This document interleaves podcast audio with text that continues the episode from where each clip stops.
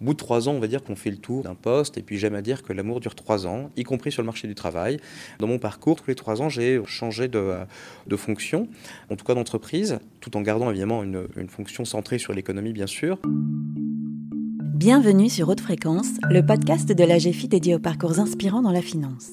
Pour ce nouvel épisode, j'ai rencontré Mabrouk Chetouane, responsable de la stratégie de marché chez Natixis Investment Managers. C'est grâce à sa prof d'histoire au collège que Mabrouk Chetouane découvre l'économie. Il passe un bac éco et suit des études supérieures dans ce domaine. Pour aller plus loin, il décide de faire une thèse, une expérience de la solitude qui lui apprend à être autonome, précis et à structurer sa pensée. Il travaille ensuite à la Banque de France sur l'inflation, puis chez IHS Global Insight sur des modèles. En 2015, Mabrouk Chetouane rejoint BFTIM une société de gestion où il restera 6 ans, un record pour lui, avant de passer chez Natixis IM, où il se donne une dimension plus internationale. Mabrouk Chetouane me parle entre autres de sa fascination pour l'enseignement, des rencontres qui ont jalonné et déterminé les étapes de son parcours. Enfin, il m'explique pourquoi il ne veut pas rentrer dans un moule. Bonjour Mabrouk Chetouane. Bonjour Laurence Marchal. Travailler dans la finance, est-ce que c'était un rêve de gosse? Pas vraiment. Initialement, ce que j'avais envie de faire, c'était prof d'histoire. J'étais passionné par l'histoire et, la géographie. D'ailleurs, quand j'étais petit, je passais mon temps à contempler des cartes. Et in fine, euh, l'économie est venue grâce à l'histoire et la finance est venue grâce à l'économie. Et c'est notamment euh, grâce à une de mes profs d'histoire, Madame Boulanger, je m'en souviens encore, en troisième, qui nous expliquait quelles étaient les conséquences de la signature, de la conclusion du traité de Versailles sur l'économie allemande et les phénomènes d'hyperinflation. Et à la même époque, lorsque je me rendais en vacances en Algérie, je constatais que mes, mes parents avaient de plus en plus d'argent, mais que notre pouvoir d'achat n'était pas forcément de plus en plus élevé. Et donc du coup, ça m'a mis la puce à l'oreille, et c'est à partir de là que j'ai décidé de faire des études de sciences économiques, pour ensuite finalement cheminer euh, vers la finance. Donc vous faites euh, un bac euh, sciences éco mhm. et ensuite vous vous tournez vers des études d'économie à Paris Dauphine. À Paris 1. Paris 1. À Paris 1, Panthéon-Sorbonne, mm. où j'y ai passé donc 5 ans. J'ai fait tout, mon cursus mhm. jusqu'en DEA, donc diplôme d'études approfondies, master recherche aujourd'hui, en macroéconomie. Et à la suite de quoi, j'ai intégré l'ENSAE, l'École nationale de statistique et d'administration économique, où j'y ai effectué un master en modélisation économique et statistique. Et j'ai ensuite intégré l'Université Paris-Dauphine dans le cadre de ma thèse de doctorat. Qu'est-ce qui vous a donné euh, envie de rédiger une thèse? Au cours de mon parcours universitaire, j'ai fait pas mal d'études quantitatives et notamment euh, grâce à mon DEA, j'ai pu effleurer les questions de recherche. Il m'a paru en fait à un moment donné important de creuser certaines questions.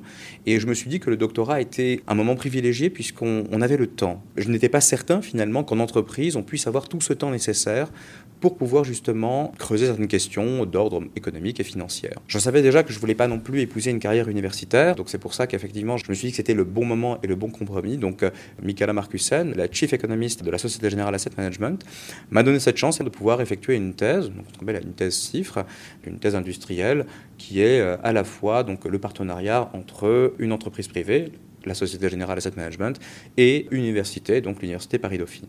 Et euh, le sujet de cette thèse, c'était un sujet qui au départ n'avait pas l'air effectivement très... Euh, très fancy en quelque sorte, puisqu'il s'agissait des retraites. Mais mon directeur de thèse, Madame Florence Legros, m'a dit, et elle tenait ça de son propre directeur de thèse, vous allez voir, le sujet des retraites est un sujet qui revient de manière extrêmement régulière, qui déchaîne les passions, et il est de bon ton effectivement d'étudier la question à la fois avec un point de vue euh, économique, financier et théorique également. Donc euh, j'ai eu la chance de pouvoir étudier cette question de très près, on l'a vu euh, à travers l'actualité encore récente, que c'est un sujet qui, euh, qui passionne beaucoup, on va dire. Combien de temps vous a-t-il fallu pour euh, finir cette thèse alors? Il m'a fallu 4 ans et quelques poussières pour achever cette thèse. La durée, on va dire théorique, est de 3 ans.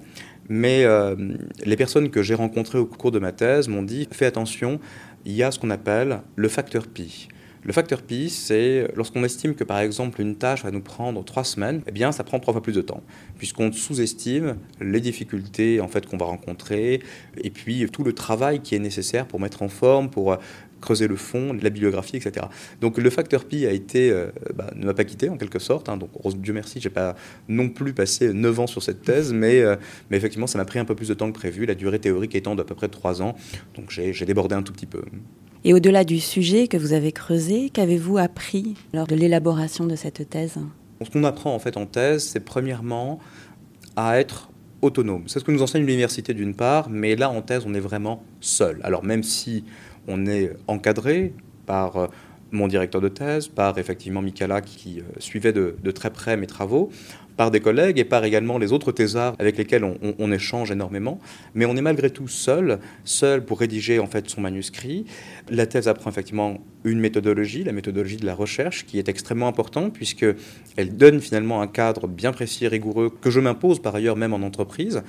Et elle permet également de structurer sa pensée de manière assez précise et surtout la rédaction. C'est extrêmement important puisqu'aujourd'hui la rédaction est quelque part, on va dire peut-être un peu négligée, mais euh, la structuration de la pensée, la rédaction de celle-ci, la précision des mots que l'on doit effectivement utiliser fait partie des choses que l'on apprend en thèse, qu'on apprend tout au long de son cursus par ailleurs, mais en thèse de doctorat c'est extrêmement important puisque la publication de papier, puisque ça fait partie également du travail d'un thésard, impose en quelque sorte de devoir faire preuve de précision dans ses citations bibliographiques, dans ses calculs, etc. etc. Donc autonomie, précision, structuration de la pensée, etc., sont des euh, qualités que développent les personnes qui sont confrontées à cet exercice, qui, je le rappelle, est un exercice de solitude. Hein. Donc euh, l'espèce de, solitude du thésard, je l'ai vécu.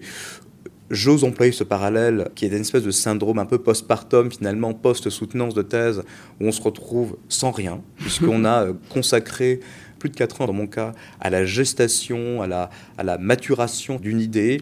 Et lorsqu'on a soutenu sa thèse de doctorat, et eh bien finalement on se retrouve sans ce truc qui nous a accompagnés pendant plus de 4 ans. Donc c'est une période un peu difficile. ça se passe quand même. Hein. Vous avez fait une petite dépression? Non, j'ai pas eu le temps. et alors après cette thèse, que faites-vous? Après cette thèse, j'ai eu l'immense chance d'intégrer la Banque de France pour y effectuer un travail qui va avoir un écho encore aujourd'hui, puisqu'on en a beaucoup parlé au cours de cette année, on en reparlera sans doute encore un peu, qui consistait finalement à prévoir l'inflation française pour le compte de la Banque de France.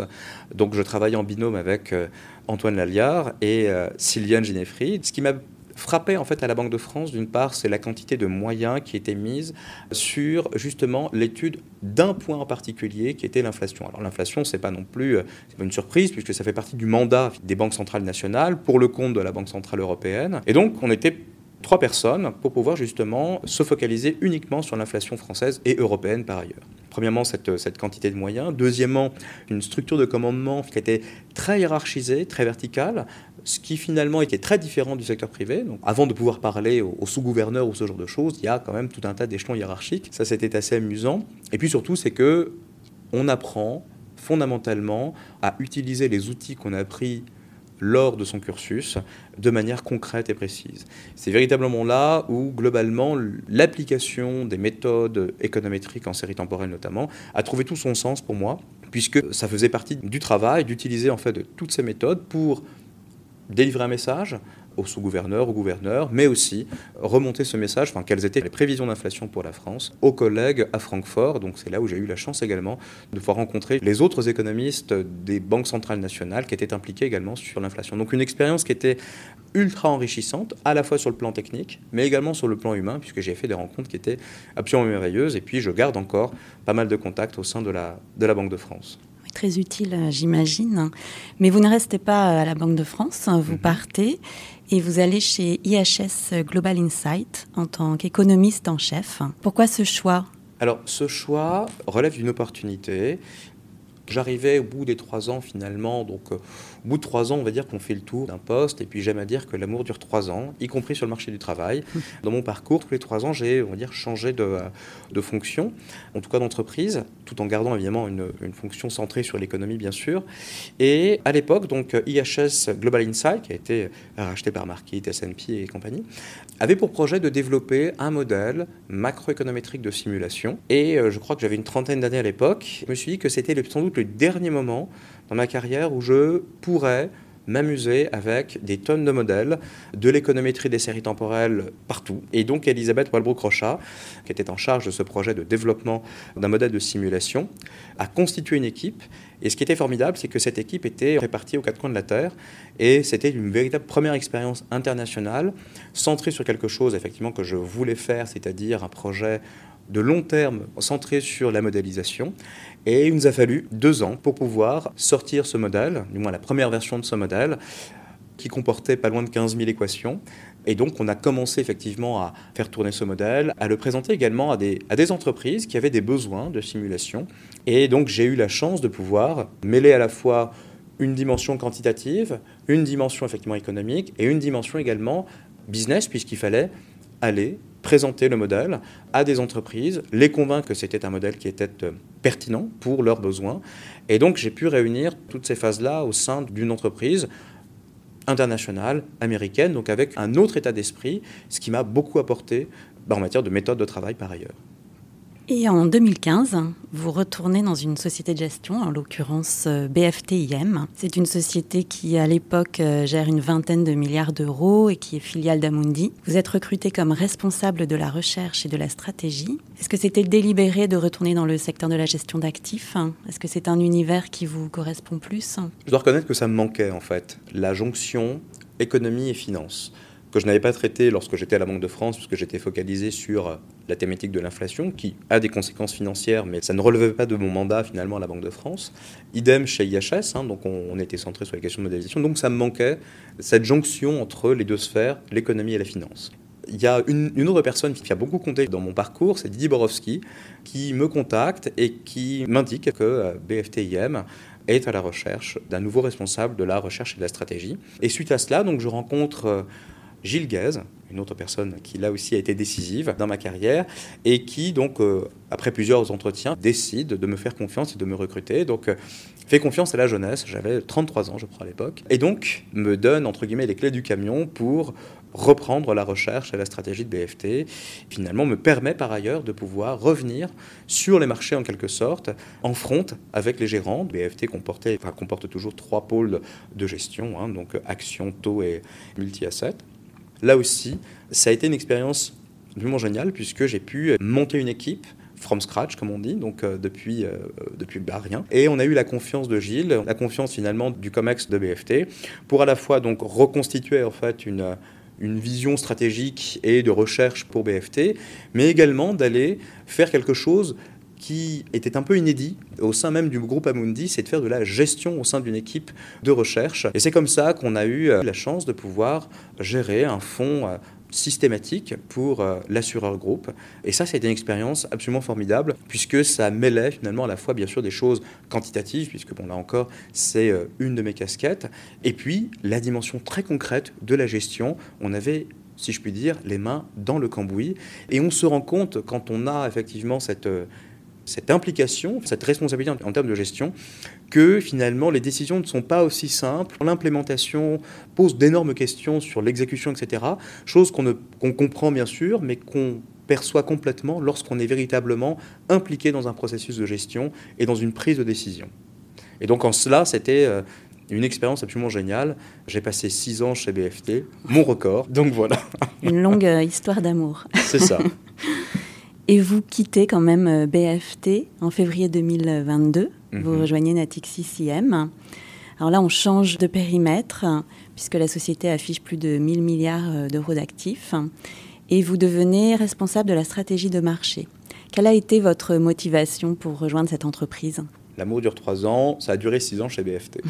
si c'est en multiple de trois, je me dis qu'on est encore dans les clous. Il y avait quelque chose qui me manquait par ailleurs, cette dimension internationale que j'avais caressé avec la Banque de France, dans lequel j'étais pleinement impliqué finalement chez IHS Global Insight, m'a manqué puisque BFT est une maison de gestion, on va dire, plus centrée sur la France. Cette possibilité de pouvoir rencontrer des personnes avec d'autres façons de penser, d'autres méthodes de travail, puisque travaillant à l'étranger, me manquait un peu. Et j'ai fait la rencontre de Claire Martinetto, rencontre absolument décisive là aussi. Ça a matché tout de suite en fait. Et là, du coup, bah, globalement, là aussi, il y avait un projet de construire quelque chose un peu de nouveau et j'aime effectivement la construction. Arriver au sein d'une équipe où tout est déjà prêt et va dire que c'est très intéressant mais ça peut rapidement m'ennuyer. En revanche, bâtir, construire, même s'il faut parfois rester seul et la solitude, je l'ai appris effectivement en thèse, eh bien ça c'est quelque chose qui me fait pas peur. J'aime absolument reconstruire tout de zéro, recruter les personnes, embarquer les personnes et puis aussi, ce qui est difficile quand on arrive dans une maison de gestion de la taille de Natixis, c'est obtenir la confiance finalement des gérants. Ça a été long, tout l'investissement que j'ai effectué aujourd'hui paye puisqu'on travaille en étroite collaboration avec toute la gestion finalement de, de Natixis Solutions. on arrive à s'amuser tout en travaillant et en délivrant de la performance pour nos clients. Et donc ça, je trouve que c'est un univers qui est génial, dans un cosme par ailleurs qui est international. Et donc j'ai énormément de plaisir à travailler avec ce qu'on appelle les BDU, qui sont à la fois basés à Londres, en Amérique du Sud, basés également en Asie. Et ça donne lieu finalement à plein d'échanges, plein de questions différentes et des sujets, en fait, là aussi, qui sont très larges, très variés, mais qui font partie de l'univers économique et financier sur lequel, effectivement, j'aime me pencher. Vous avez évoqué la, difficulté de gagner la confiance euh, des gérants. Alors, comment l'avez-vous gagné, cette confiance? Il n'y a pas 36 méthodes, hein. c'est le travail d'une part, le travail, la régularité, la constance, la conviction. A bien une chose finalement que euh, un gérant n'aime pas, c'est un discours qui peut être une espèce de soupe un peu tiède ou qui manquerait de saveur. Donc euh, la, conviction finalement que l'on porte dans une vue, on peut se tromper. L'erreur de prévision est quelque chose de normal dans notre métier. Le tout effectivement, et ça c'est un peu une chance que nous avons, c'est qu'on peut justifier nos erreurs en disant bah, il y a tel, tels éléments, tels facteurs que nous n'avons pas vus, pas suffisamment pris en compte et qui vont influencer la trajectoire des marchés dans cette direction. Et donc, in fine, admettre son erreur tout en travaillant et en ayant des convictions fortes, c'est ce qui permet d'être audible et d'être aussi d'être écouté finalement par les gérants. Et lorsqu'on se trompe moins, évidemment, parce que notre objectif, c'est de minimiser le nombre de fois où on se trompe, et eh bien finalement, on acquiert la confiance, euh, la confiance des gérants. Et l'humilité également, c'est important. Dans nos métiers, croise effectivement des personnes qui ont euh, certaines prétentions euh, d'être stars, etc. Bah non, donc euh, on peut tous se tromper et encore une fois, l'erreur fait partie du jeu, il faut simplement le reconnaître. Et quel genre de manager êtes-vous, Mabrouk? Jamais dire que je ne manage pas. Je ne manage pas, je fais confiance. C'est pas pareil. Je n'aime pas être le contrôleur des travaux finis. Pour moi, c'est pas comme ça que je, je, je procède. Mais ça, finalement, le management, il est fonction en quelque sorte également des personnes que l'on recrute et des profils que l'on recrute. Les personnes que je recrute sont des personnes qui ont des compétences que je n'ai pas. Donc un bon manager pour moi, c'est quelqu'un qui reconnaît sa limite, qui sait en fait où se trouvent ses, euh, ses, faiblesses et qui est capable de recruter des personnes qui ont des compétences qu'il n'a pas pour pouvoir venir créer un tout qui permet d'être plus fort et plus compétent, capable de répondre à beaucoup plus de choses. Et je sais qu'il y a certains domaines où effectivement je suis, on va dire, moins bon, c'est normal, et je n'ai aucune hésitation à aller recruter des gens qui sont extrêmement compétents dans ce domaine. Et quand on recrute des personnes compétentes dans ces domaines-là, on ne les manage pas, on discute avec eux, on échange. Et l'autonomie également de ces personnes est une qualité, on va dire, extrêmement importante. Et lorsqu'il y a des difficultés, on échange, on trouve des solutions et on avance. Et bien évidemment, bon, bah ça, ça, ça prend du temps, trouver, identifier ces personnes. Mais je préfère effectivement euh, parfois rester seul plutôt qu'être mal accompagné. Et alors depuis 2008, hein, donc presque depuis euh, le début de votre carrière, hein, vous enseignez dans diverses écoles et universités, mhm. notamment à Paris-Dauphine. Qu'est-ce qui vous motive dans cette activité? Est-ce que ça a rapport aussi à votre rêve d'enfant d'être euh, enseignant? Alors, comme je le disais, je voulais être prof d'histoire. L'enseignement est quelque chose qui m'a toujours fasciné. C'est fascinant à la fois d'un point de vue, on va dire, personnel et aussi d'un point de vue finalement, enfin, quelle est, quand on raisonne de manière un peu plus générale, quelle est la contribution que je peux apporter finalement à une société? Alors d'un point de vue personnel, c'est très égoïste ce que je veux dire, mais l'enseignement est la seule manière, en tout cas la seule méthode, de confronter son propre savoir. C'est-à-dire qu'en gros, on sait qu'on sait des choses, mais est-ce que je suis capable de parfaitement les expliquer? Est-ce que je suis capable de parfaitement restituer quelque chose qui me semble avoir compris et intégré? Et en fait, on se rend compte, lorsqu'on prépare son cours, que c'est pas si évident que ça. On se rend compte que finalement, structurer un cours, c'est beaucoup plus difficile. Préparer un cours, faire cours également nécessite, au-delà du temps personnel que ça, que ça implique, ça nécessite également d'être capable de capter l'attention d'un groupe d'étudiants, ce qui n'est pas non plus acquis. Plus ils sont nombreux, plus c'est compliqué. Faire cours en amphi devant 130 personnes et être capable de capter leur attention sur des sujets qui ne sont pas forcément, on va dire, fascinants, comme l'économétrie des séries temporelles. Euh, je ne vous cache pas que ce n'est pas forcément ce qui intéresse la plupart des jeunes gens. Donc du coup, tout ceci nous confronte nous, en tant qu'enseignants, à nos propres, on va dire, compétences en quelque sorte. Est-ce que je suis compétent pour pouvoir expliquer quelque chose? Et est-ce que j'ai véritablement compris ce que je prétends avoir compris par ailleurs. L'enseignement a, cette vertu d'une part, et d'autre part, là encore, on croise des gens formidables. Donc des profs formidables, des collègues enseignants formidables, et aussi des étudiants que l'on repère, que l'on fait grandir, que l'on embarque avec nous dans nos équipes et qu'on emmène également parfois très loin, jusqu'en thèse de doctorat, qui deviendront les futurs décideurs de demain. Et ça aussi, quelque part, on dit qu'on a été utile au moins pour quelque chose ou pour quelqu'un. Les rencontres, euh, vous en avez souvent parlé au cours de notre échange. C'est important pour vous? Bah oui, parce que en tant qu'étudiant, même en tant qu'enseignant, finalement, aujourd'hui, on voit que ces personnes référentes comptent, nous ont fait confiance. À nous également de faire confiance à d'autres personnes que l'on encadre par ailleurs. Donc j'ai cité plusieurs noms dans le désordre, euh, Gilles Guez, Didier Borowski, Michaela Marcussen, Elisabeth Palbou-Crochat, j'en oublie, Florence Legros et Philippe Bernard également, à Dauphine. Donc toutes ces personnes-là, finalement, sont des personnes qui, euh, à un moment donné de notre carrière, nous ont m'ont fait confiance. Évidemment, je garde un peu en tête leurs enseignements et à mon tour également de factoriser en fait tout ceci pour le transmettre à d'autres personnes. Et puis globalement, donc sans, sans cadre, sans direction, on avance pas forcément de la manière la plus optimale. Donc ces personnes-là nous font gagner du temps, prendre de meilleures décisions, et aujourd'hui encore, je les consulte, je les écoute. Et est-ce que c'est plus facile hein, de donner un cours à des étudiants ou de faire une présentation devant des clients? Excellente question. C'est plus facile de faire une présentation devant des clients parce que ça dure moins longtemps. un cours, c'est 3-4 heures, le samedi matin ou en fin de journée. Donc il faut trouver les ressources et l'énergie. Une présentation client, c'est un autre exercice, c'est différent puisque une présentation client, il faut condenser l'information avec un niveau de pression qui est très fort, mais tout en faisant en sorte que le message soit très clair et qu'il y ait en fait à la fin du discours une conviction de gestion. C'est-à-dire qu'en gros, il faut qu'il y ait un message, voilà ce qu'on fait dans les portefeuilles, voilà ce qui a été fait, voilà pourquoi nous avons raison de penser que l'orientation que nous avons donnée au, portefeuille est la bonne. Convaincre systématiquement son auditoire. Il ne s'agit pas de convaincre lorsqu'on enseigne, il s'agit en fait d'être intelligible et de faire comprendre. C'est pas tout à fait la même chose. Les deux en fait se complètent puisque la pédagogie dont je dois faire preuve lorsque j'enseigne, je l'utilise également pendant mes présentations clients puisqu'on a affaire à des auditoires qui sont parfois très différents. Donc euh, on peut avoir des personnes extrêmement techniques en face de nous et des personnes qui ont un niveau de technicité qui est un peu moindre. Et là encore une fois, c'est à nous de nous adapter.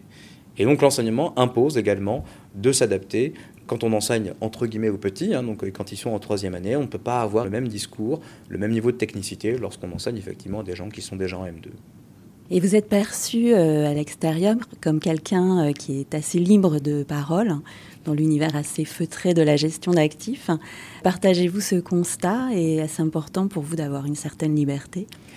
Alors c'est très important et là je, je remercie Gilles Gaz là encore puisque Gilles m'a fait comprendre, en tout cas m'a demandé, Amundi est une très grande maison de gestion, donc le, plus important cette manager d'Europe, et BFT est une toute petite maison de gestion. Et donc à côté, c'est compliqué de vivre, d'exister en tout cas, en termes de messages que l'on veut effectivement distiller auprès de nos clients. Et il fallait trouver en fait la tonalité nécessaire pour ne pas, entre guillemets, être en porte-à-faux avec un, la vision groupe, mais aussi apporter en fait une conviction, une vision peut-être alternative et différente. Et donc c'est ce que m'a demandé de faire Gilles, c'est ce que j'ai essayé de faire, je pense avec euh, pas trop mal de succès. Et donc, in fine, cette parole, entre guillemets, un peu libre, me permet en fait d'asseoir mes convictions de manière beaucoup plus, on va dire, un peu plus ferme en quelque sorte. Et donc, euh, oui, c'est vrai. Alors, c'est toujours très compliqué de répondre à ce genre de questions. mais effectivement, ouais, je suis connu pour avoir une parole très, très libre, assez punchy, entre guillemets. J'aime effectivement utiliser certaines, certaines images un peu euh, punchlinesques, si je puis dire. Et puis, ça amuse aussi. Donc, mhm. euh, sans pour autant, effectivement, euh, transiger, encore une fois, avec la précision, l'exactitude du raisonnement mhm. et avec le point final, c'est-à-dire la conviction que j'essaye de porter, que j'essaye de communiquer à nos clients et aux, et aux porteurs de nos fonds. Et alors, quand vous ne travaillez pas ou quand vous n'enseignez pas, comment euh, occupez-vous votre temps, Mabrouk? Alors, ça peut paraître curieux, je contemple, je suis un contemplatif. Avant de vouloir faire pour l'histoire, j'étais passionné par les avions. Donc, euh, je voulais être euh, pilote comme je pense beaucoup de, beaucoup de gamins. J'étais passionné par tout ce qui volait, etc. Et donc je contemple le ciel, parce que ça m'a toujours fasciné, en fait, cette, cette masse bleue qui est en face de nous. La contemplation, quelque chose qui me calme, puisque j'ai, on va dire, un tempérament un peu euh, parfois volcanique slash sanglant. Et donc pour trouver en fait ces espaces qui me permettent de m'apaiser, donc il y a le ciel, donc il y a cet élément en fait aérien, mais il y a également l'élément aquatique, donc euh, je nage, je nage énormément. Tous les jours, je crois Quotidiennement, oui. Donc j'ai ma routine, si je puis dire. Enfin, la morning routine euh, Non, alors euh, c'est soit le matin, soit le soir, en fonction de mes contraintes effectivement journalières et en fonction de ma forme. C'est assez variable. Le vin également est une, une, dimension qui est extrêmement importante, qui fait appel finalement à à la fois une, une logique et la mémoire et la mémoire des sens, donc qui est extrêmement importante par ailleurs. Et puis, qu'est-ce que je fais d'autre? J'écoute de la musique, bien évidemment. La mode la mode, oui, en effet. J'ai un, vestiaire, on va dire, assez fourni, parce que je trouve ça aussi très amusant. Mm. Ça fait partie du personnage, si je puis dire, puisque ça permet, comment dire, là encore, de s'extirper du lot, de ne pas finir dans le moule. Et je retiens cette petite phrase qu'un de mes anciens CIO m'a dit un jour, à force d'être dans le moule, on finit par être tarte. Donc du coup, j'ai trouvé ça assez amusant. Et donc, je m'efforce de ne jamais être dans un moule, qu'il s'agisse d'un moule vestimentaire, un moule de pensée ou un moule effectivement euh, quel qu'il soit. Donc euh, oui, les vêtements, la mode, les vestiaires, le soulier, etc. Tout ceci fait partie des choses que j'affectionne. Une activité que j'ai un peu perdue de vue, mais j'aimerais bien reprendre un tout petit peu. Je suis également danseur. Donc, ah oui, quel genre? Dans ce salon salsa cubaine. C'est quelque chose qui m'a beaucoup amusé à un moment donné, un peu moins maintenant parce que j'ai moins le temps. Pareil, on y fait des rencontres absolument extraordinaires. Une population qu'on ne croise pas dans le secteur financier. Et là, on croise des personnes très différentes et un monde très éclectique. Et cette richesse emporte euh, beaucoup de choses. Merci Mabrouk. Merci Laurence. Voilà, c'était le dernier épisode de Haute Fréquence. Si cela vous a plu, vous pouvez écouter les autres parcours sur toutes les plateformes d'écoute. Et pour ne pas rater le prochain, n'hésitez pas à vous abonner. À bientôt!